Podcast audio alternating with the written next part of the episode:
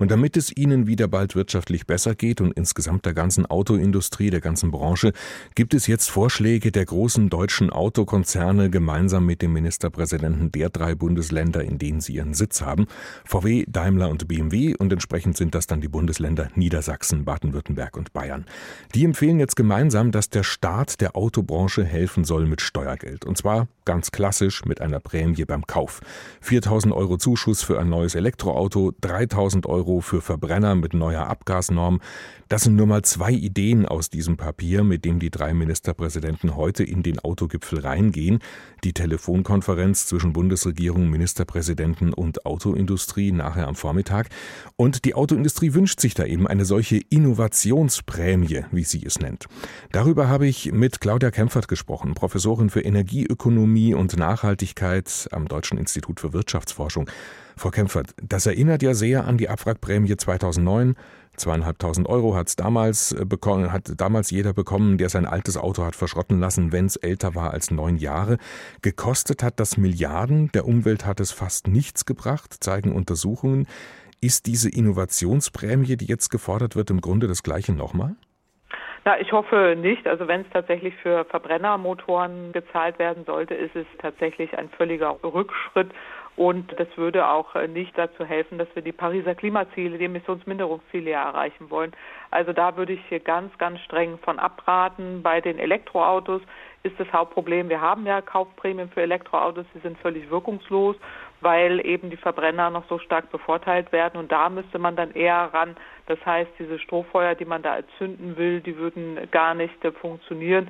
Also wir werben eher dafür, Elektroautoquoten einzuführen, diese Steuer zu erhöhen oder eben auch, wenn man der Autobranche helfen will, auch gezielte Investitionsallianzen zu ermöglichen, damit auch der Strukturwandel gelingt und dieser Branche auch geholfen wird. Wobei, muss ich schon sagen, also 4000 Euro für ein neues Elektroauto, das ist schon eigentlich ja auch ein deutliches Signal in Richtung Ökologie und ähm, dass da die Autobranche mal umdenkt und in die Richtung gefördert wird, finden Sie nicht? Also es ist schon ein deutliches Signal, gar keine Frage, zumal wir ja schon 6.000 Euro im Angebot haben und trotzdem werden sie nicht verkauft. Das ist gar keine Frage. Ich denke, es wäre aber auch wichtig, dass der Staat äh, gleichzeitig mehr tut, um die Ladeinfrastruktur auszubauen. Die Batterieförderung findet ja auch statt und dass man auch es wirklich kombiniert äh, mit nachhaltigen Verkehrsangeboten, auch in Richtung ÖPNV, was ja auch mittelfristig äh, dann wieder wichtig ist. Also insofern wenn man der Autobranche helfen will, äh, dann muss man mehr tun, als jetzt nur wieder eine Elektroautoprämie zu geben. Ja, aber die Autobranche ist jetzt gerade, wie auch viele andere Industrien und Branchen, einfach in der Corona-Krise und denen geht es jetzt um Umsatz und den zu steigern in erster Linie. Haben Sie da den Verdacht, da wird jetzt ganz bewusst so Nachhaltigkeit, Ökologie beiseite gewischt? Na, ich hoffe nicht. Also wenn das der Fall sein ja, soll. Sie hoffen nicht, aber haben Sie ja, den Eindruck, dass es passiert? Ich hätte wirklich, ich hätte wirklich äh, große Bedenken, dass äh, wieder die Stimmen sich durchsetzen, äh, die dann eben auch wieder Verbrennermotoren fördern wollen und die Probleme, die wir damit seit zehn Jahren haben, kennen wir ja, die damals verkauft wurden und wo wir heute Stickoxid- und Emissionsprobleme haben. Also das brauchen wir tatsächlich nicht. Ich verstehe schon, dass man Wirtschaftshilfen äh, geben will, aber man muss es ganz streng äh, koppeln und äh, wenn man Elektroautos auf den Straßen haben will, sofort eine E-Autoquote einführen, ist sehr wichtig und auch wirkungsvoll, damit der Absatz endlich mal angeschoben wird. Ob da die Kaufprämie tatsächlich hilft, wage ich zu bezweifeln. Kann man das denn miteinander koppeln? Also die Politik kann die so fördern, dass sowohl die Autobauer wirklich zufrieden sind und davon profitieren, als auch die Ökologie?